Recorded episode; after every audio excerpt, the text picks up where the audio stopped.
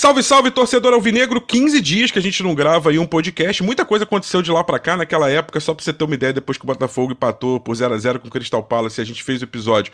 O Brasil tava na expectativa de enfrentar a Coreia do Sul, acabou fazendo até uma boa partida, ganhou por 4 a 1 iludiu muitos torcedores, acabou caindo nas quartas de final depois de empate por 1 a 1 com a Croácia, perdeu nos pênaltis. E a partir daí a Argentina foi arrancando é, rumo ao título, aliás, uma final histórica, uma das melhores da história das Copas, para muitos a melhor, um 3 a 3 com vitória nos pênaltis por 4 a 2 da Argentina, que ganha o seu tricampeonato. E aí então é hora da gente virar a página e voltar a falar do Botafogo, voltar a falar do Fogão, porque é, muita coisa aconteceu nesse período. Pode não parecer, mas para quem está vivendo o dia a dia, quem está acompanhando o Botafogo ali como nosso amigo, repórter, setorista é, Taiwan Leiras acompanhou aí esse período e tem novidade, tem novidade de mercado. Então eu vou passar a bola. Claro que eu também estou com o Pedro Depp aqui, do canal Setor Visitante, nosso habituê aqui, Voz da Torcida, projeto Voz da Torcida, que eu vou começar dando meu bom dia, boa tarde, boa noite já jogando a bola aí pro Tai, falando, Tai, o que, que a gente tem aí de novidade nesse período aí de. O que, que a gente teve nesse período de 15 dias sem GE Botafogo? Fala, Rafa, tudo bem? Olá, o Depp também, principalmente ao torcedor alvinegro que está acompanhando mais um episódio aqui do nosso podcast. Pois é, o assunto mercado que costuma dominar o mês de dezembro quase inteiro, né? E, e esse ano, por conta da Copa do Mundo aí, especialmente no, no fim do, do ano pra gente, deu uma, deu uma esfriada, né? Então só agora que a gente começa a ver o assunto contratações é, chegando um pouco mais forte. É, o Botafogo a gente já esperava assim uma janela mais discreta, como a gente já falou em outros momentos, né? O Botafogo é, mudou muito o elenco né, do, do ano passado para esse ano, então é, o movimento no mercado era intenso. Para esse ano, com, com é, o elenco ali já formado, com a base formada, os movimentos seriam mais assim pontuais, a gente já tinha falado isso em episódios anteriores. E é isso que a gente já está vendo acontecer na prática, assim, o Botafogo buscando é, contratações para posições específicas e num número não muito grande, assim, num número relativamente reduzido. Luiz Castro falou que quer uns seis jogadores para completar o elenco no ano que vem. A gente já está sabendo de, de dois que estão praticamente certos, né? Um já está assinado, que é o Marlon Freitas, o volante, a gente já sabe há algum tempo. O outro é o zagueiro Luiz Segovia, equatoriano, do, do Independiente Del Valle, está finalizando o contrato por lá para assinar como jogador livre com o Botafogo a partir de janeiro. E tem algumas outras posições que a gente vai falar também ao longo da, desse episódio aqui. Por enquanto, são esses dois reforços que não foram anunciados, mas que estão acertados já para 2023. Ainda tem mais quatro aí para a gente saber qual vai ser é, o destino. Dep, tá mais ou menos dentro do, do esperado, do que a gente estava imaginando. O Botafogo se reforçou muito com duas janelas dentro do próprio Campeonato Brasileiro. E esse momento, em termos de janela internacional, vale a gente lembrar. Talvez a questão da Copa do Mundo possa até ter confundido ainda mais a cabeça do torcedor, mas o fato é de que a gente está no meio da temporada europeia, né? no meio da temporada internacional dos principais campeonatos. Então, a previsão, acho que era mais ou menos essa, não é, Dep? É isso, né? Boa tarde, bom dia, boa noite, dependendo do horário que vocês estão nos ouvindo. Rafa, Thay, torcedor alvinegro. Eu estou tranquilo. É assim, não estou achando o, o, Botafogo lento no mercado, não. Acho que está mais ou menos aí na mesma velocidade dos outros times. E assim, se o campeonato brasileiro começasse amanhã, o Botafogo entraria em campo com Perry, Rafael, Adrielson, Cuesta e Marçal. Tietê, Gabriel Pires, Lucas Fernandes, Jefinho o Sauer e o Tiquinho Soares. É um bom time.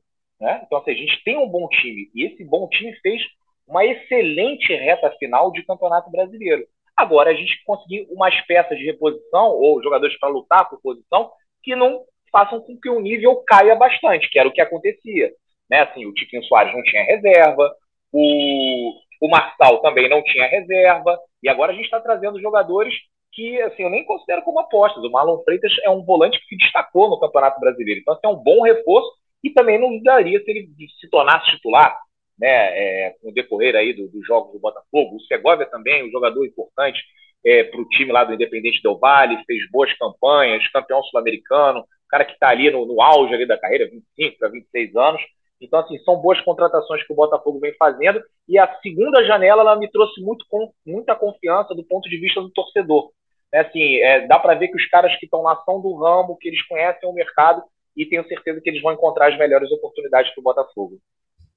Tá, e vamos começar a destrinchar então é, o que, que já aconteceu aí no Botafogo, não só nessas duas semanas, esses 15 dias aí que a gente ficou sem Gé Botafogo, mas de uma forma geral, para o torcedor que encerrou o Brasileirão, se desconectou de Botafogo, aí mergulhou na Copa do Mundo e agora está voltando aí para procurar entender quais são as notícias, o que, que tem de novidade, coisas que, enfim, jogadores que de repente não vão ser aproveitados. Tem o caso do Canu, por exemplo, uh, o Matheus Nascimento, que a gente sempre fica com aquela dúvida, ele renovou, mas é, vai ser emprestado, não vai.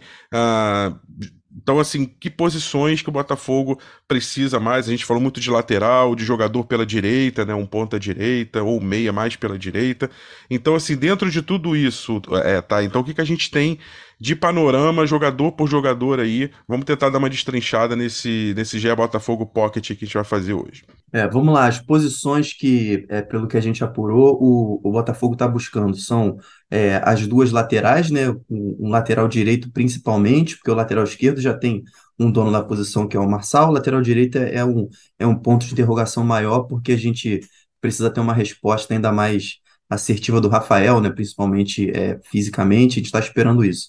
Então, lateral direito, a gente espera um, um jogador talvez com com um pouco mais de, de, de, capacidade de, de brigar pela posição, até de tomar essa posição da lateral direita.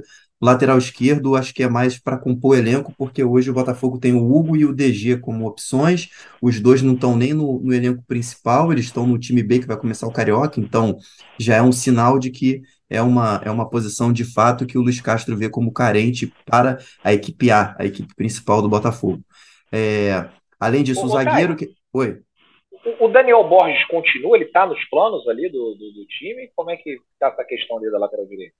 O Daniel Borges ele tem contrato, é, ele não é visto como, como um jogador assim que é imprescindível para o elenco do Botafogo, pelo contrário, assim, ele não é um cara que tem é, tanto a confiança assim do, do Luiz Castro e da comissão, mas vai depender dos movimentos no mercado, assim, até porque o, o Daniel ele também pode, pode ser improvisado ali na lateral esquerda, né? Então não é um jogador que que o Botafogo vai se desfazer de qualquer jeito, mas também é um cara que, se chegar uma proposta legal aí para abrir espaço no elenco, é, é possível que ele saia.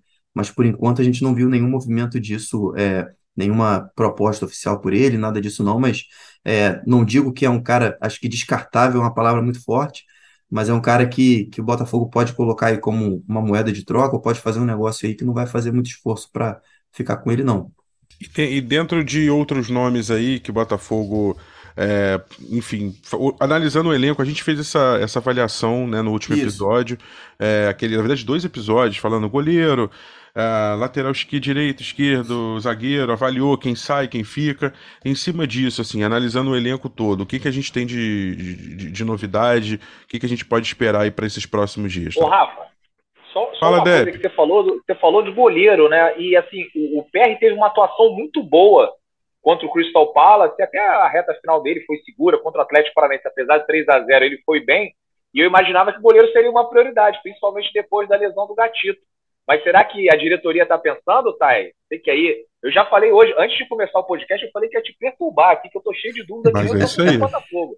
Mas, mas o, o PR ali, você acha que já conquistou ali a comissão técnica, de repente não estão vendo um outro goleiro, vão esperar o gatito? Como é que vai ser esse lance do PR? Então, o, a posição de goleiro não está entre, é, tá entre as posições mapeadas e está entre as posições que o Botafogo é, quer reforçar, mas não está entre as prioridades absolutas, como, por exemplo, é, tem outras questões para se resolver, principalmente a lateral direita, um reserva para o Tiquinho, uma opção a mais no, no meio de campo e também o, o ponta direito. Então o Botafogo tem ali é, algumas prioridades, coloca as prioridades, né? E o goleiro está entre as posições que, que é possível de se reforçar, mas nessa fila está um pouco atrás.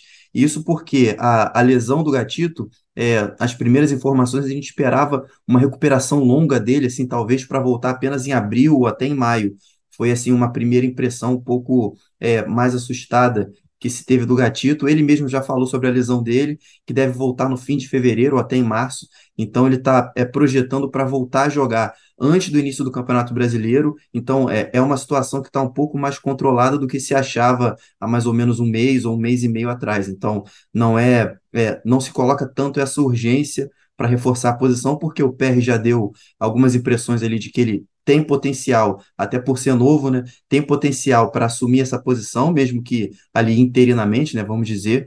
E o Gatito está projetando, né? E o DM do Botafogo projeta que ele volte bem antes do Campeonato Brasileiro começar, é, que é quando o, o, Botafogo mesmo se interessa pela temporada. Né? Antes disso, vai ter pré-temporada. O Campeonato Carioca, o clube até nos bastidores não está dando muita, muita bola. Então, é, projetando que vai se começar o Campeonato Brasileiro e um, um, um afunilamento ali da, da Copa do Brasil e, e a disputa da Copa Sul-Americana depois. Já com Gatito e PR disponíveis, é uma posição que é possível de se reforçar, mas não tem essa urgência toda, entendeu? É, a gente normalmente, né, acostumado com o Botafogo antigo, pré-SAF, que aliás, no ano passado era o cenário, a, a essa altura já se sabia que haveria a SAF, mas não tinha questão do John Textor ainda, ou seja, esse final de temporada, início da próxima, foi feito uma pré-temporada normal, né? Regular, como o Botafogo sempre faz. E a gente tá acostumado, teve acostumado a ver assim, ah, o Botafogo dá aquela folga de fim de ano normal, volta aos trabalhos, geralmente vai para algum. Foi muitas vezes para Domingos Martins ali na, na, na, Serra Capixaba, já foi para é, até trabalhos muitas vezes no próprio Campanex do Engenhão, mas sempre um período assim meio que de concentração, de, de trabalhos internos, é, e aí começava logo o estadual. O estadual geralmente ali na segunda, terceira semana de janeiro, e o Botafogo com a sua força máxima. Claro que começando, alguns jogadores ainda em recuperação, muitas vezes nas primeiras rodadas o Botafogo ainda não tinha o time completo, mas era o time titular, em tese, o melhor time possível. A gente sabe que esse ano não vai ser o que vai acontecer, pelo menos o que a diretoria acena não é isso. Então tá, assim, só para a gente poder entender melhor qual vai ser esse cenário, para o Depp poder se planejar também nas milhas dele aí, ver se vai dar para fazer alguma, alguma graça aí, porque já, já se falou de Estados Unidos e tal. O que que, o que que tem assim de planejamento para o início de 2023 do Botafogo e o que que muda em relação ao que nós, aos torcedores alvinegros, ao que todos estavam acostumados até o ano passado, a época da pré-SAF, vamos dizer assim. Tá, vamos lá. Deixa eu só terminar de, de falar sobre as posições rapidinho, que acabou que, que eu não. Isso aí, não vamos arrematar. É, é, já tinha falado dos laterais, do zagueiro.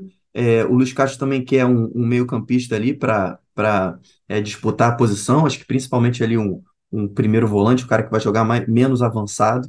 É, o ponta direita, que é também uma posição assim, aqui, esse lado direito do Botafogo é uma, é uma incógnita assim completa, né? Tanto a lateral quanto a ponta, porque tem jogadores que têm potencial para serem titulares, no caso é o Rafael e o, e o Sauer, só que ainda não deram essa resposta com a camisa do Botafogo, né? Então, ponta direita é importante até para brigar por titularidade de fato, e um jogador para competir com o Tiquinho Soares, a gente já, já colocou aí é, ontem no, no, no noticiário é, uma das opções que o Botafogo está estudando aí, que está buscando, que é o, o Rodrigo Pinho, centroavante brasileiro, nascido na Alemanha, mas brasileiro, que está no Benfica, tem um contrato longo lá, e o Botafogo está tentando é, o empréstimo dele, jogador de 31 anos, para ser é, essa sombra do Tiquinho, né, para ser uma concorrência forte, até para subir o nível ainda mais do Tiquinho, que já deu uma resposta muito boa com a camisa do Botafogo nessa, nesses primeiros meses.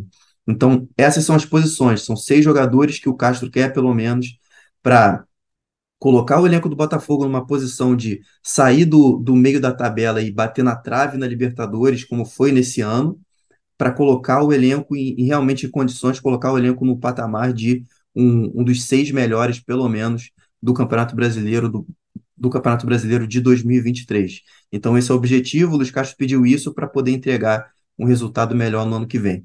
Sobre pré-temporada, é, o Botafogo se representa no dia 9 de janeiro, faz os exames e, um, uma primeira parte da preparação no Lonier e está prevista para o final da segunda semana de, de janeiro e ali o início da terceira.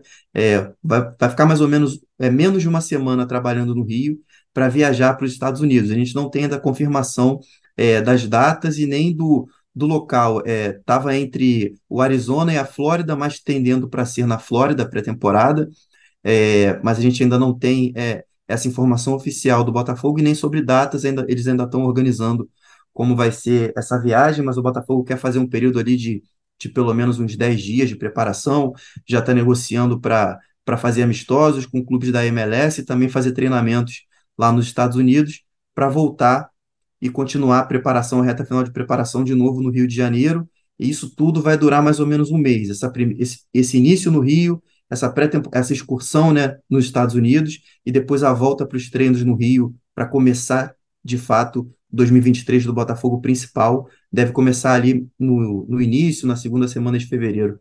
O Botafogo, assim, completo para começar a jogar a temporada.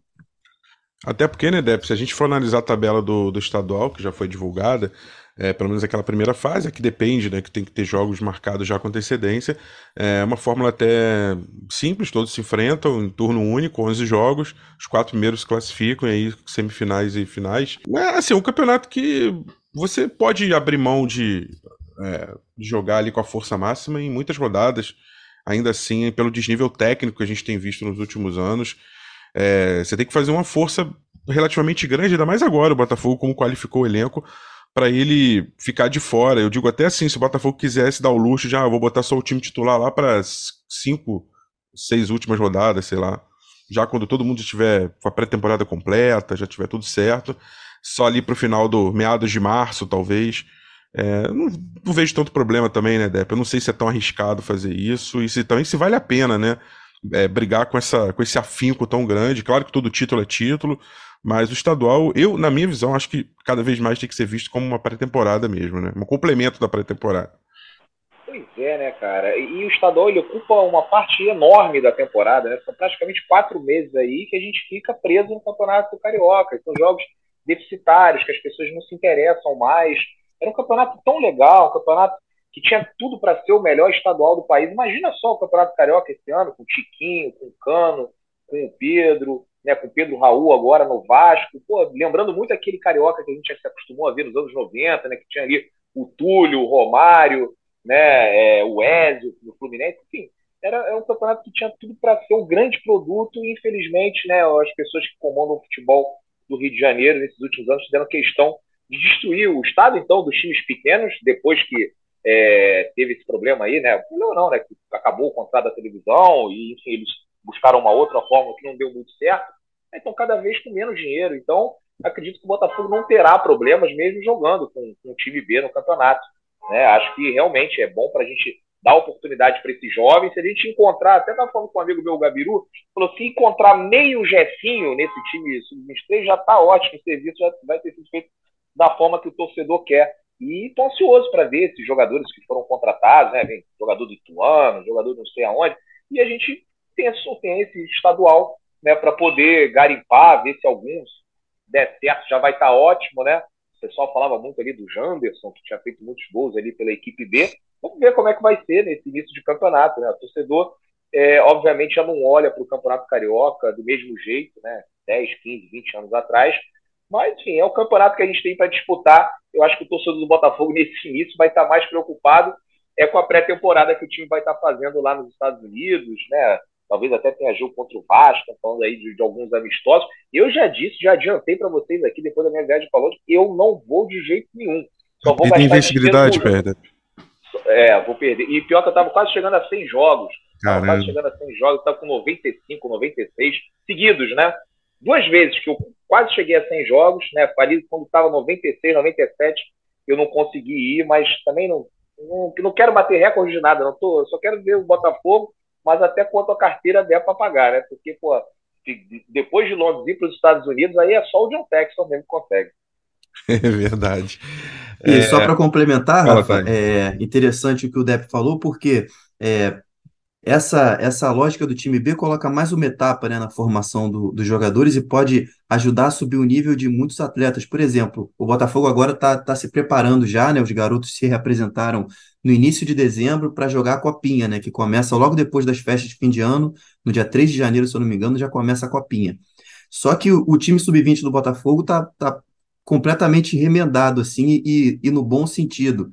Porque os destaques que estariam no sub-20 e que jogariam a Copinha, por o Botafogo não dar essa preferência ao Campeonato Carioca desde o início, esses destaques, os garotos que, que têm potencial, eles já subiram para o time B para serem testados num nível acima do que eles estariam, porque no sub-20 eles já estavam ali mais ou menos um pouco sobrando, pelo menos dentro do elenco do Botafogo. O Botafogo fez com eles, é um grupo de oito atletas, subiu do sub-20 direto para o para o time B, jogadores que poderiam jogar a Pinha, para serem testados no nível acima e para terem esse desafio. E a partir daí eles podem aparecer ou não já no futebol profissional para pleitear uma vaga no elenco principal que vai jogar os, as principais competições, vai jogar é, a, o afunilamento ali na temporada de 2023. Né? Fez isso até, por exemplo, com o Bernardo Valim, que é um garoto de é, 16 anos, estava no sub-17 ele poderia jogar a primeira copinha, não vai nem para a copinha, ele já se reapresentou para o time B, porque o Botafogo viu que ele tem potencial para ser testado, pelo menos, né? Pelo menos testado no nível profissional. Então o Botafogo consegue até pular algumas etapas, deixar para alguns atletas que já deram essa resposta positiva o futebol de base de lado e já iniciar o futebol profissional com esses garotos assim num nível ainda baixo para ver até que ponto eles vão respondendo ou não, né? Então isso também fica é, de positivo para para desenvolver esses talentos, né? Que é uma das, uma das missões desse novo Botafogo. Sem dúvida. Já que você citou Vale como Serviço aqui, até porque o, o torcedor alvinegro vai ter como atração, logo na virada do ano, já é de praxe, acompanhar o Botafogo na Copinha. O Botafogo está no grupo 19, o grupo de São Carlos, e vai enfrentar dois times do, da região, São Carlense e o São Carlos e vai enfrentar também o Pinheirense, tá? É, esses jogos aí, a gente sabe que a Copinha tem muitas partidas, assim, é, uma, é, um, é um torneio bem inchado e é, e é para ser assim, porque é para revelar jogador, é em várias sedes, é um formato que não é tão longo, porque muitos times vão sendo eliminados na primeira fase, depois é tudo mata-mata. O torneio é relativamente curto, né? Ele termina no dia do aniversário da cidade de São Paulo. Geralmente o jogo é realizado no, no estádio do Pacaembu, agora com a, com a situação atual, Barueri, mas o Botafogo então vai ter essa é, é, essa, esse início de ano aí para o torcedor com o time sub-20, com o time da Copinha. Então vale a pena o, o torcedor alvinegro acompanhar o grupo 19. Vale, vale a pena para quem, quem mora em São Paulo, vale muito a pena aí prestigiar os meninos na Copinha. Eu fui nas últimas quatro, né?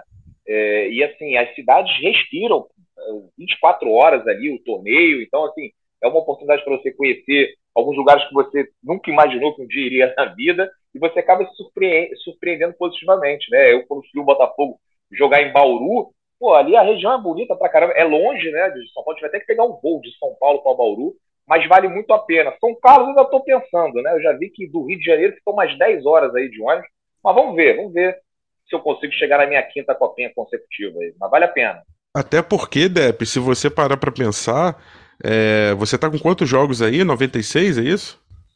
É, eu acho que são 96. Então, se você. Mas, não, mas assim, eu não conto. Eu não ah. Conto você não conta copinha, sobre Copinha bônus. É ah, tá. Porque se você contasse, eu falei, ah, a copinha te dá o centésimo jogo aí. Você, você bate a meta e viaja e não viaja tranquilo, né? é, mas não vai dar, até porque eu vou estar viajando no Réveillon e a copinha começa, se não me engano, o Botafogo, você falou, é dia 3, né? É, eu vou. Jogo, então Isso, a, a, gente tem. A tabela completa tá lá no. Já já no GE publicada e, e enfim, é, é, uma competição organizada pela Federação Paulista, uma das mais. Talvez, acho que a mais relevante, a mais, a mais tradicional, pelo menos, assim, do futebol de base do Brasil, torneio sub-20.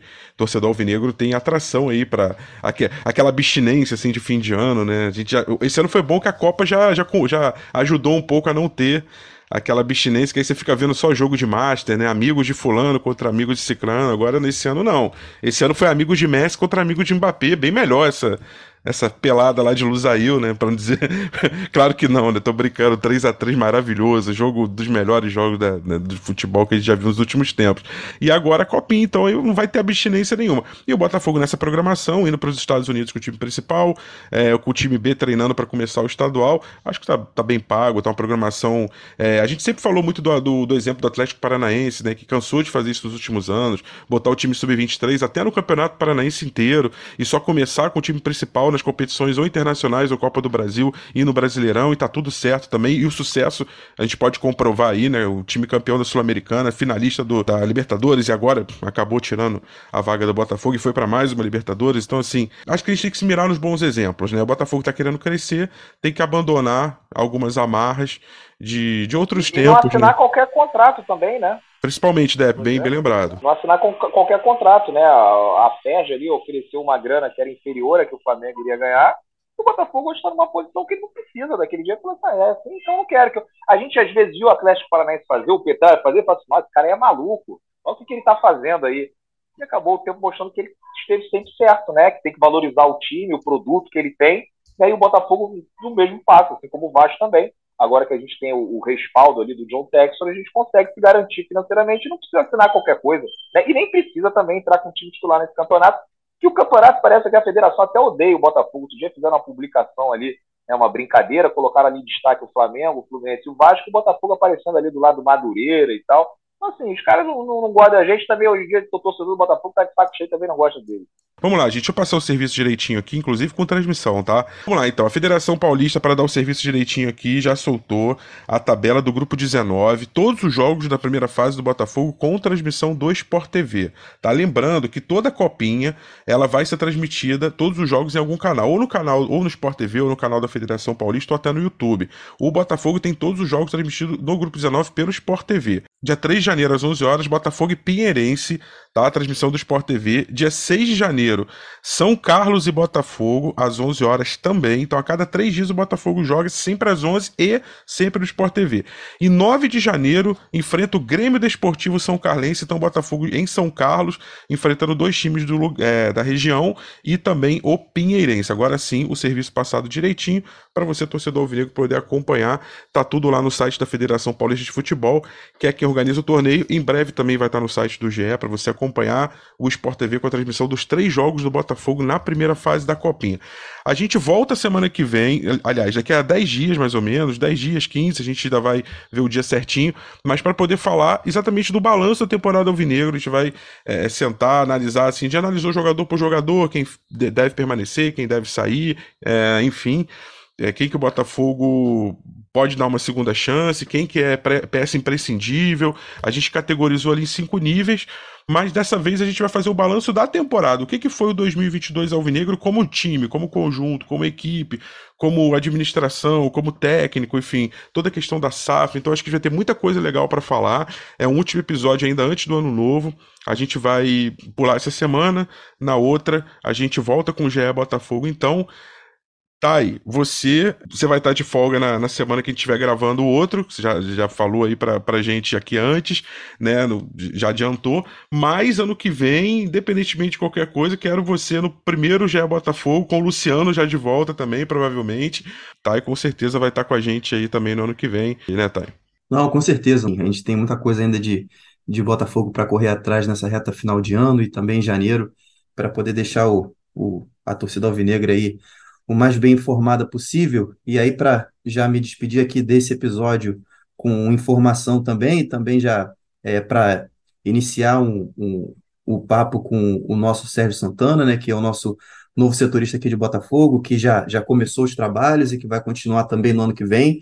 Eu convido o torcedor a, a ir lá na página do Botafogo quando terminar aqui de ouvir para para ver o, um panorama que ele deu sobre a estratégia do Botafogo no mercado, né, que é algo que a gente é, vem tentando é, colocar na, na cabeça da torcida assim para tentar segurar um pouco as expectativas e, e, e as especulações é, na linha do que o Botafogo busca e prioriza nesse, nesse mercado. Né? Claro que o torcedor sempre sonha com um nome de peso, com grandes estrelas, mas o Botafogo nesse momento está priorizando muito mais assim escolhas é, certeiras e, e, qualificadas assim de bom custo-benefício e o, o clube internamente coloca muito como modelo assim a ser seguido e até para exaltar o trabalho que aí na minha opinião também foi muito bem feito, principalmente na segunda janela desse ano, que é uma janela que o Botafogo vê assim que foi feita quase como ideal claro que para o momento de agora, e é um modelo que o Botafogo quer seguir para o início de 2023 também. Então, buscar jogadores que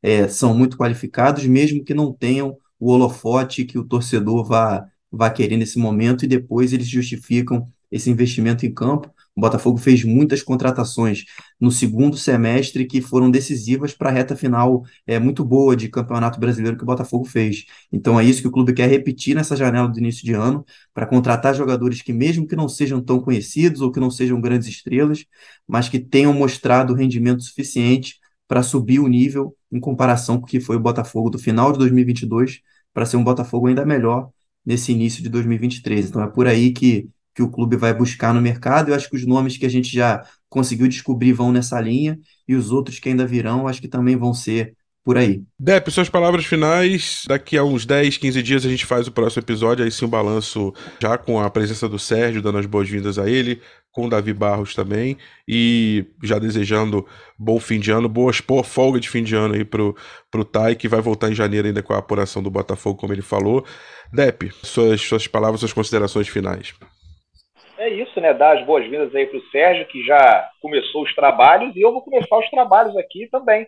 Mas na Praia da Ponta Verde, em Maceió, vou abrir agora a primeira cervejinha. Caramba, que inveja boa, hein, Depp? descanso merecido, né, pô? Tô. Primeira viagem no ano que não tem jogo de futebol para atormentar a minha paciência, né?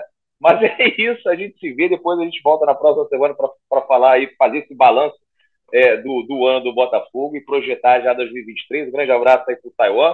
Um grande abraço aí para você, Rafa, e pro torcedor do Botafogo. Valeu, Depp, valeu, Thay, valeu, torcedor Alvinegra. A gente se reencontra aí daqui a aproximadamente 10 dias para fazer o balanço da temporada Alvinegra. Um grande abraço, até lá, fui!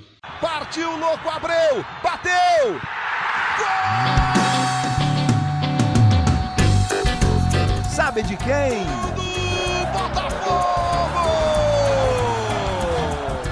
Alvinegro, do Glorioso, é o GE Botafogo.